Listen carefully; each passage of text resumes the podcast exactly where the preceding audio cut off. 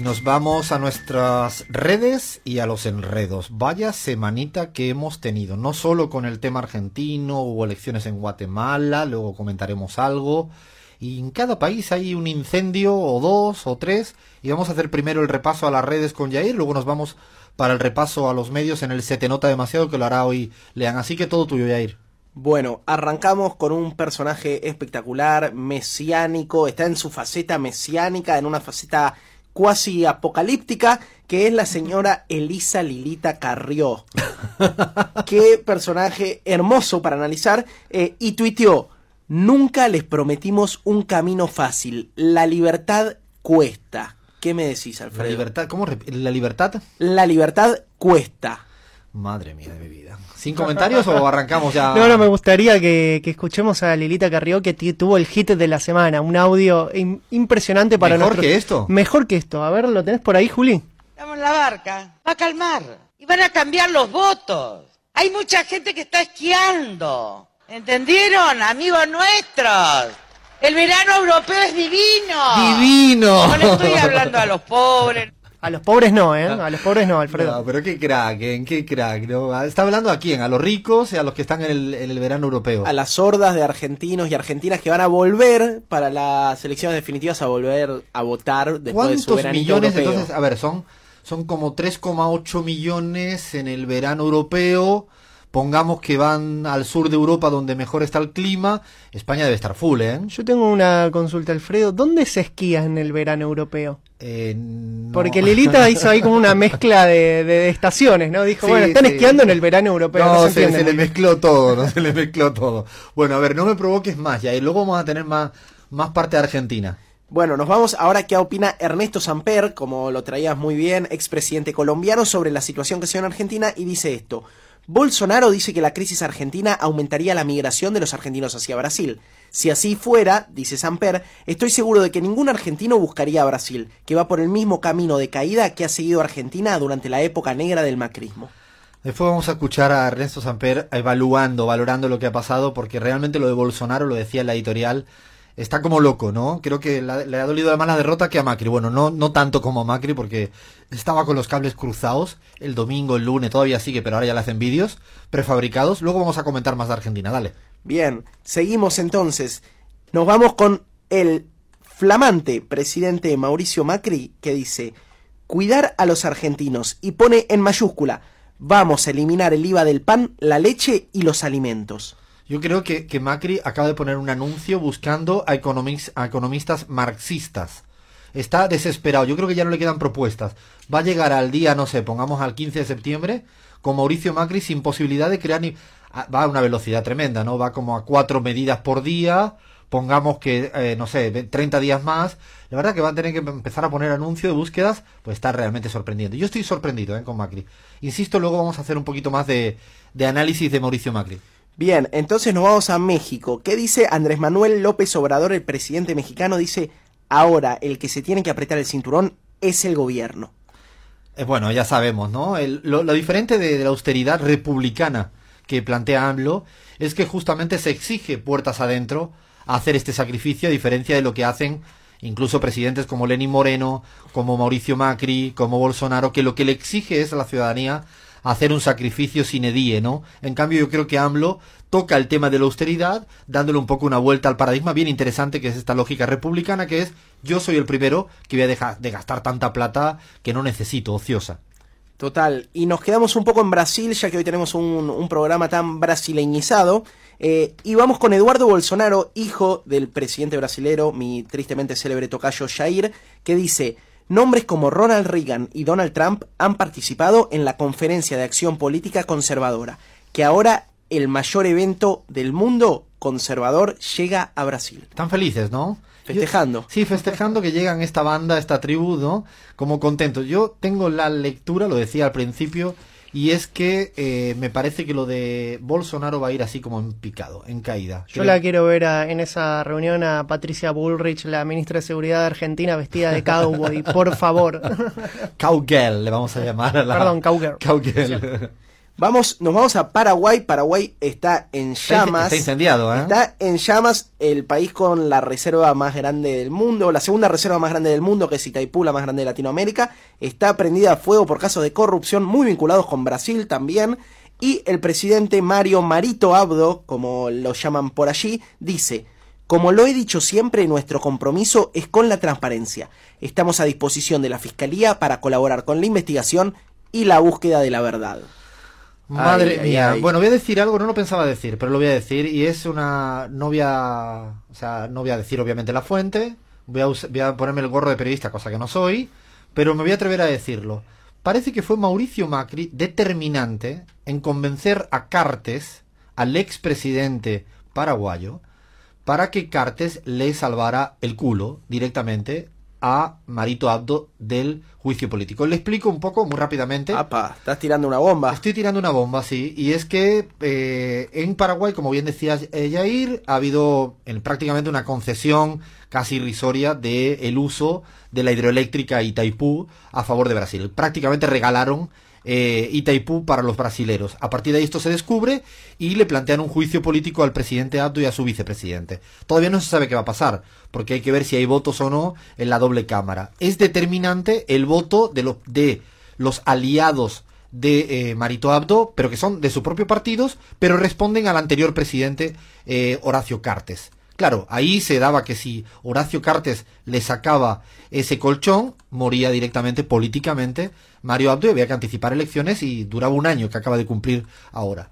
Parece ser, insisto, y eso sí me lo dicen de buena fuente, que hubo mucha presión de Estados Unidos y que en última instancia, por la relación tan íntima futbolera que tienen Mauricio Macri y Horacio Cartes, es el que le pide directamente, por favor Cartes, sálvame a Mario, a Mario Abdo, que los Estados Unidos no quieren ninguna situación conflictiva en un país como Paraguay, que por ahora lo van gobernando desde afuera, el señor Trump, a disposición tienen a Mario Abdo. Macri, en vez de estar muy preocupado por lo que pasa en la Argentina, prefiere estar llamando a Cartes, haciendo injerencia en un país vecino, precisamente para que sigan vendiendo la hidroeléctrica al Brasil a precio cero. Esto es un poco información no esperada, no tenía pensamiento de decirlo, pero ya me provocaste, Jair, y así vomité todo. Interesantísimo porque además no se habla mucho de la realidad del Paraguay y esta semana la comunidad paraguaya en Argentina, la más grande fuera de Paraguay, se movilizó por este tema. En una movilización que incluso fue gente del Partido Colorado. Mirá el dato del propio partido de Mario Abdo. Vamos con un último tuit, un tuitero de ley, el señor Nayib Bukele, presidente Eso. de El Salvador, polémico por donde lo mires, dice, paciencia, tres puntos. No se puede reconstruir la casa sin hacer un poco de polvo. Este es otro, este es otro de los que le pide el sacrificio a la gente, que la libertad eh, cuesta mucho.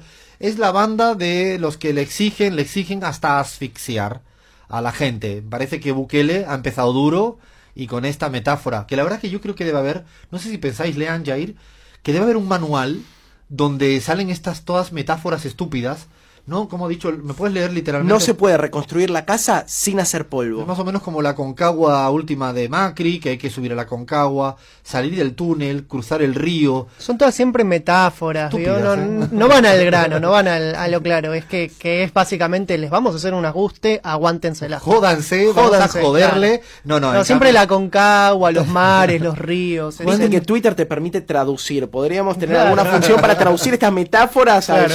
llano. Sí, por favor, fuera eufemismo, fuera pelotudeces. A ver, nos vamos ahora en el, el Se te nota demasiado, repaso a los medios que también han venido cargaditos esta semana, lean.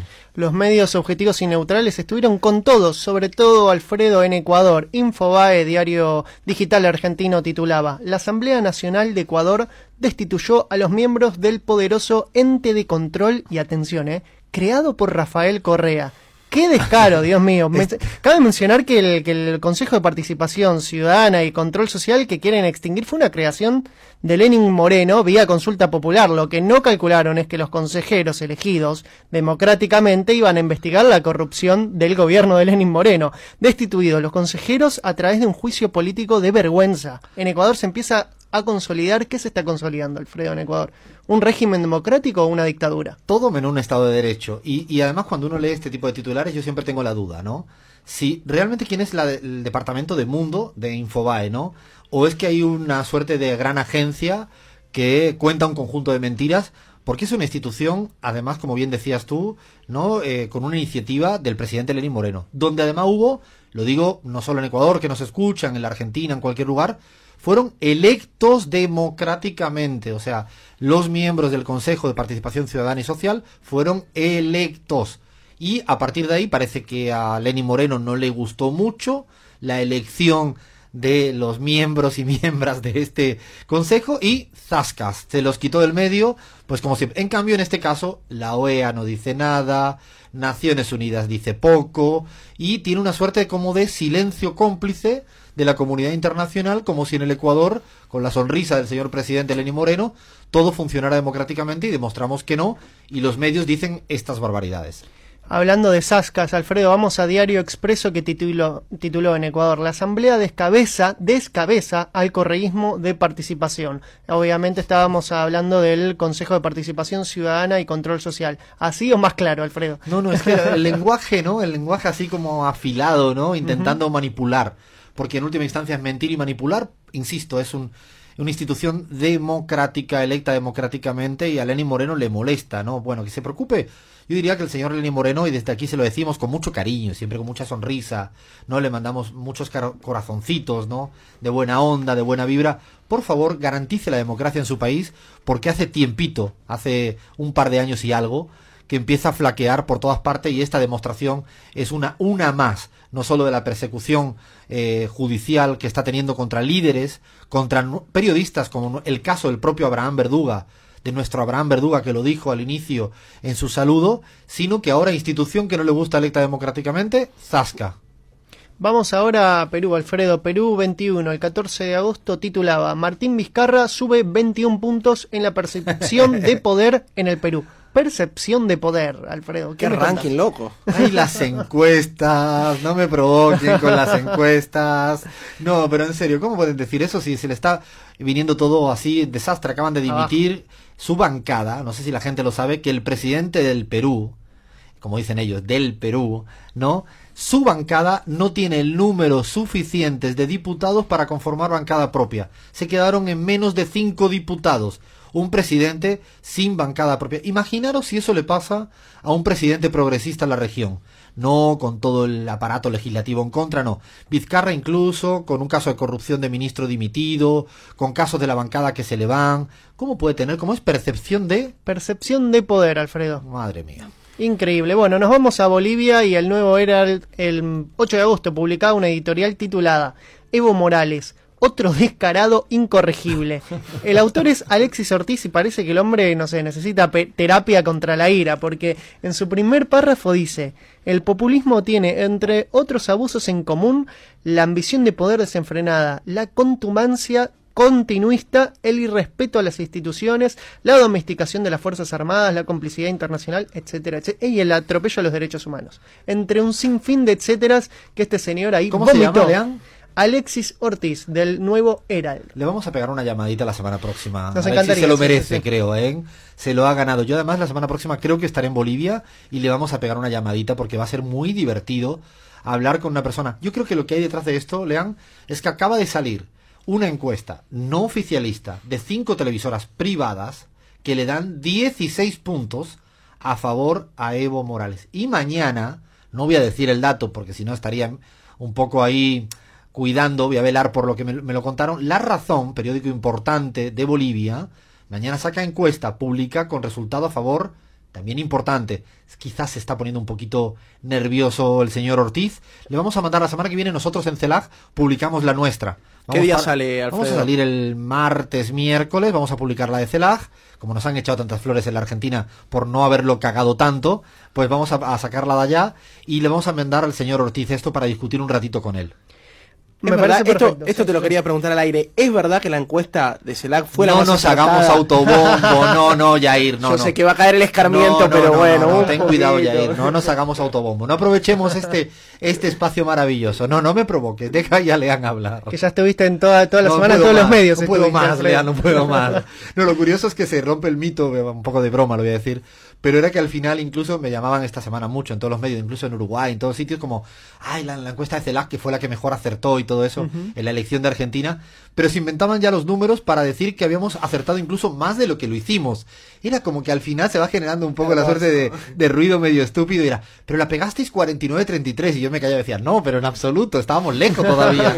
Tenías la bola de cristal, Alfredo. sí, sí, la de Abraham utilizamos, ¿no? Bueno, cerramos con Uruguay, Alfredo, y hablando de encuestas, el universo titula de una encuesta muy, muy pa- particular, porque dice, suma de partidos opositores lidera encuestas sobre elecciones presidenciales en Uruguay. O sea, la suma de los partidos opositores al Frente Amplio, no, no, la verdad Esta, increíble ¿cuál la, fue? la- la cuenta que hacen. ¿Cuál fue la que la cagó tanto, tanto acá los últimos días? Eh, Elipsis, la consultora Elipsis. ¿Será sí. que la ha hecho Elipsis esta otra vez y va a poner ahí un poco el número así?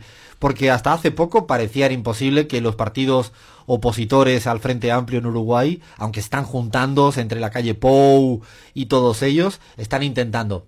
Por lo que me dicen de las fuentes de allá, es que todavía el Frente Amplio tiene eh, ventaja. Y ya ponemos primicia, lean. El, en esta semana no, la siguiente, vamos a entrevistar en exclusiva a Daniel Martínez, el candidato presidencial del Frente Amplio, posiblemente nuevo próximo presidente del Uruguay. Lo vamos a tener en la pizarra en exclusiva. El día 29 charlamos con él y dos días después lo emitimos al aire. Qué lujo, Alfredo. Y bueno, cerramos con el título del país, Partido Colorado con posibilidad de balotaje y mejor posición en 20 años según opción. Puro optimismo, ¿eh? Elipsis, elipsis, elipsis, elipsis, elipsis. Elipsis, elipsis, elipsis. Bueno, hasta aquí llegamos el repaso a los medios. También quería, para terminar este repaso del mundo de Latinoamérica que hacemos, recordamos que hubo elecciones en Guatemala el pasado domingo y un resultado, pues la victoria del partido de la derecha, de Alejandro eh, no sé si me va a salir bien el nombre, con un 57%, versus Sandra Torres, que era un poco más la socialdemocracia guatemalteca, pero atento al dato para hacerlo en análisis para próximas semanas. La abstención fue del 61%, es decir, solo votó 4 de cada 10 guatemaltecos. Y nos preguntamos, ¿Es viable una democracia cuando hay una abstención tan elevada? Bueno, este fue el resultado guatemalteco y queríamos un poco citarlo en este cierre de todo el análisis de redes, enredos y se te nota demasiado. Ahora hacemos paradita para tocar la, la pelota un poco, ¿no, Lean? Con el Estrella Roja.